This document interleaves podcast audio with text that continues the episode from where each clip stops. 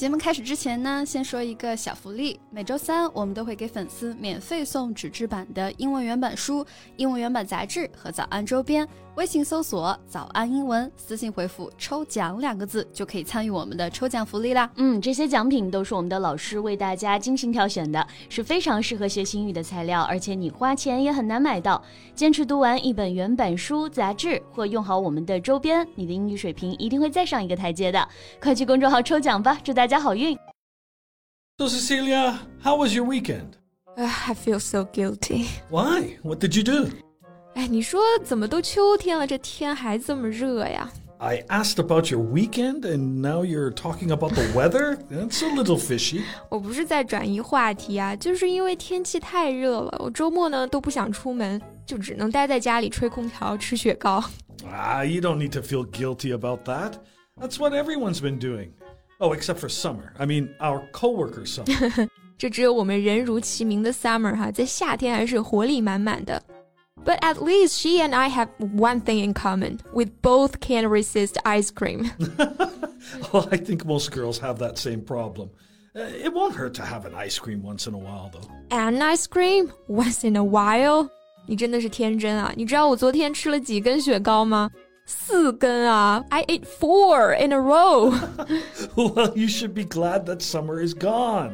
You won't need that much ice cream anymore. No, no, no，这你又不懂了吧？这个冬天啊，在家里面开着暖气吃雪糕，这才是最爽的。Ah, you're hopeless. but maybe this news will help you with your ice cream addiction. Well, I doubt it, but I would love to hear it anyway. So, what's the news? Okay, so do you know Magnum? It's a well known ice cream brand owned by consumer products company Unilever. Ah, uh, of course I know. 梦龙啊。 它应该说还是一个相对高端的雪糕品牌吧，反正不便宜哈。我昨天吃的那四根里面呢，就有一根是它。Well, according to a recent report from China Central Television, Magnum offers a different list of ingredients for China and Europe, with the former using milk powder and the latter containing condensed milk. What? 就是说，同样一款雪糕，中国用的是复原奶，是奶粉加水。 而欧洲用的呢是水加浓缩奶。那我们先来看看这两种奶制品都怎么说哈。首先是奶粉，奶粉怎么说啊？大胆点，自信点啊，直接翻译就好，就是 milk powder。再来看这个炼乳啊，炼乳刚刚 Colin 说的是 condensed milk，这个 condense 它做动词呢表示浓缩凝结，所以 condensed milk 就是指浓缩奶或者说炼奶。According to the ingredients list in a China made Magnum ice cream bar, water and vegetable oil are listed ahead of milk powder. 嗯哼，就是水和植物油在配料表里面是排在奶粉前面的哈。However, milk remains the major ingredient of Magnum ice cream in Europe, along with other ingredients such as cream, sugar, and corn syrup. 嗯，这听起来就是明显的双标嘛。那他们的品牌方是怎么回应的呢 ？well, in response to this, Zheng Xuan, global vice president of Unilever, accepted a video interview with CCTV and admitted the company does use different ingredients in China and Europe. 啊，所以他们也承认用料确实存在差异了。不过这明摆着的哈，也由不得他们不承认。不过呢，我倒是好奇他们要怎么解释这个事儿啊。Zhang said the transportation difficulties of condensed milk from Europe to China, as well as supply issues with local milk, led to the company making the change for its Magnum ice cream in China. 嗯，他说的主要就是这个运输问题，是吧？因为这个浓缩奶呢，它需要运输，如果从欧洲运鲜奶过来呢，可能会有困难。那如果用国产的哈，又会有一个供应的问题。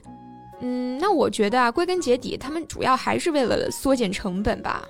Yeah, According to Song Liang, an economic expert at China State Farm Dairy Alliance, recombined milk, which is the liquid milk obtained by adding water to skim milk powder and adding milk fat separately, is priced at around 8,000 to 10,000 yuan per ton. However, the price of condensed milk with the same protein content could reach 13 to 14,000 yuan per ton. Mm, 嗯，根据这个专家所说的。用奶粉复原的奶，它的蛋白含量如果和浓缩奶的蛋白含量一致的情况下呢，复原奶的成本大概在八千到一万元每吨，而浓缩奶的价格呢，大概在一万三到一万四每吨。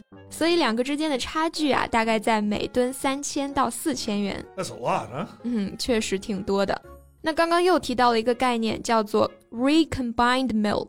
我们看到超市里面有很多牛奶的饮品上面都会标注这个复原乳三个字，就表示它是用奶粉勾兑还原而成的牛奶。那我们说它在奶源上肯定是不如生牛乳的。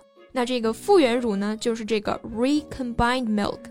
Besides, the proportion of vegetable oil or coconut oil in China made Magnum ice cream is also higher than its European counterpart. 哎，这里有个词可以跟大家解释一下哈，就是这个 counterpart。Oh, someone's or something's counterpart is another person or thing that has a similar function or position in a different place. 嗯，我们可以翻译成对应的人或者物。像刚刚说的，在中国产的梦龙，它在欧洲的 counterpart 其实也就是欧洲产的梦龙啦。Do you know where China imports most of its coconut oil from? 椰子油啊，产椰子的国家有哪些啊？应该是东南亚吧，泰国、越南。 Coconut oil in China is mostly imported from Malaysia and is typically priced at 12,000 yuan per ton. That's expensive or not expensive? I don't know. Well, you have to know that cream of milk fat imported from New Zealand or European countries can be priced at over 40,000 yuan per ton. OK，所以比较起来呢，椰子油还是要比进口乳汁便宜很多的啊。 You know, actually, the Magnum case is not so unique. Many foreign brands entering China have similar problems. 嗯，那如果这个不是个例的话，是不是就说明它和我们国家这方面的进口标准有关啊？ The current industrial standards for ice cream in China are relatively broad, which enables enterprises to seek solutions to reap the largest profit. 嗯，企业嘛，肯定是逐利的， 总是会在规则允许的范围内追求最大的利益。刚刚康林用到了一个动词，叫做 reap。这个动词的本意呢，可以指收割、收获庄稼，然后呢，也可以用来指取得、获得，比方说取得成功、获取利益等等。说回来哈，针对这种情况，我们应该做些什么呢？Well, China could release more specific standards for ice cream to ensure quality. 相关产品的标准啊，特别是一些细分品类、细分产品，能够推出一些新的标准，能够保证企业按照新的标准生产产品，从而保证它的品质。All right, so after hearing all this, do you still crave ice cream? Of course I do。就算不吃梦龙了，还有那么多的雪糕等着我去一一的品尝啊，各种口味、各种类型的。诶，说到这个啊，Colin，你知不知道不同类型的冰淇淋要怎么说呀？刚刚一直在说梦龙哈，那像梦龙这种脆皮巧克力雪糕，我们怎么说呢？ Well, it's called a ice cream bar, which is a frozen dessert on a stick, or a candy bar that has ice cream in it. Okay, so what's the difference between an ice cream bar and a popsicle? Well, that's easy. A popsicle is a piece of ice flavored with fruit on a stick. So actually, it, it does not contain any ice cream in it. 哦，我明白了。不知道大家能不能体会到这个雪糕和冰棒的区别啊？ 雪糕也就是 ice cream bar 是那种口感绵软的奶味儿的，而冰棍呢 popsicle 它一般是果味儿的，口感上更偏向于冰。哎，不行了，说的我太馋了，我现在就要去买。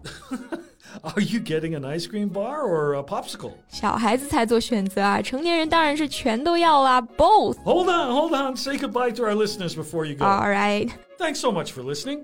最后再提醒大家一下，节目的所有内容我们都给大家整理好了文字版的笔记，欢迎大家到微信搜索“早安英文”，私信回复“笔记”两个字来领取我们的文字版笔记。